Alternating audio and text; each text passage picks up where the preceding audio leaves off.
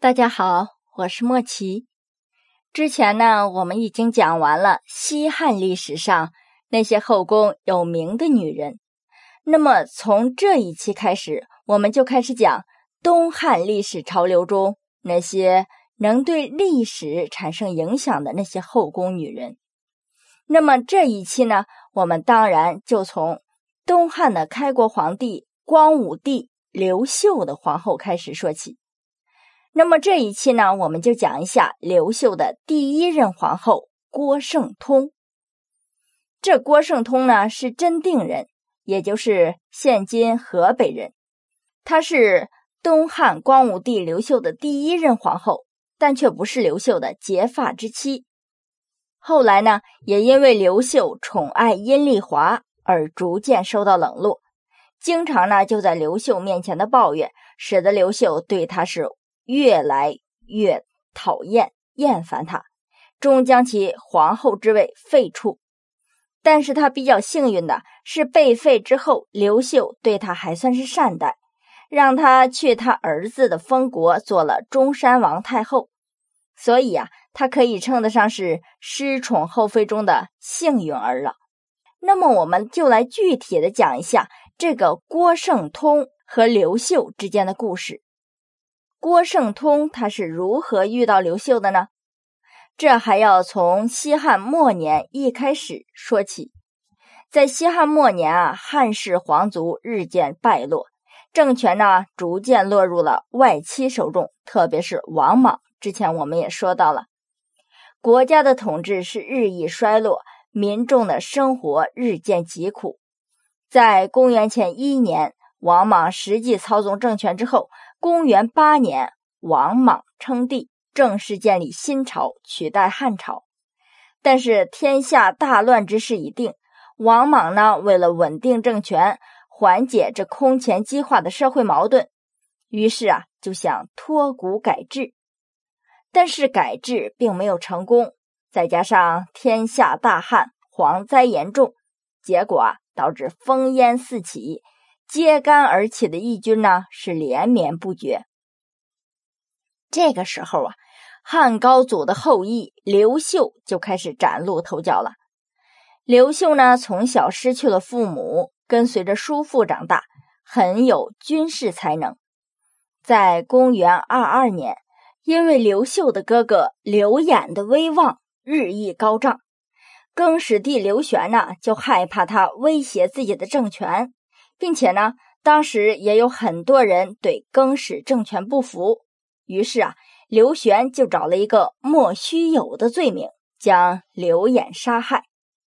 一方面呢，消灭他的势力；另一方面呢，就想起到杀一儆百的作用，告诉其他带兵的首领认真服从领导，否则后果自负。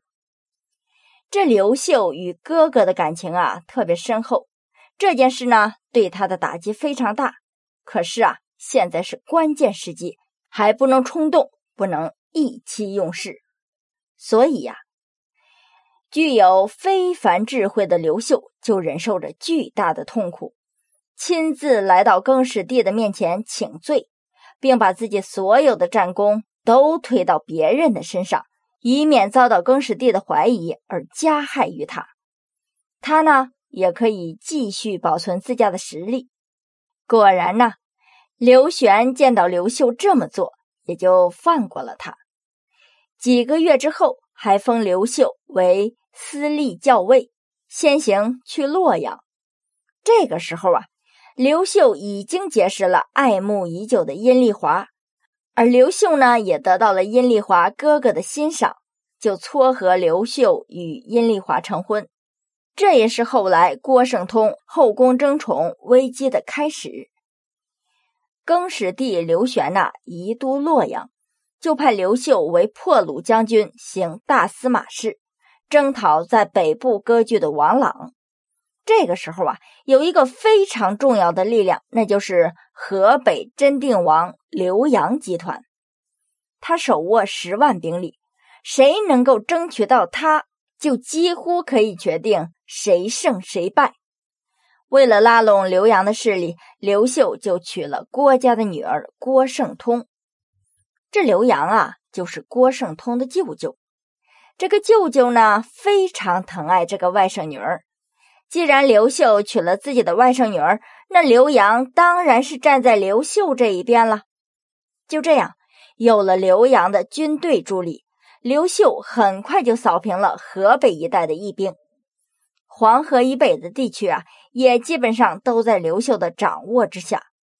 这几年里啊，郭圣通一直陪伴在刘秀的身边，还为刘秀生下了一个孩子刘江。在公元二五年，刘秀在部下的拥戴下即位称帝，重新建立汉王朝，史称东汉王朝。这个时候的刘秀啊，还是非常宠爱这个陪在自己身边的郭圣通的。这个女人呢，陪他南北征战，为他生下了皇子。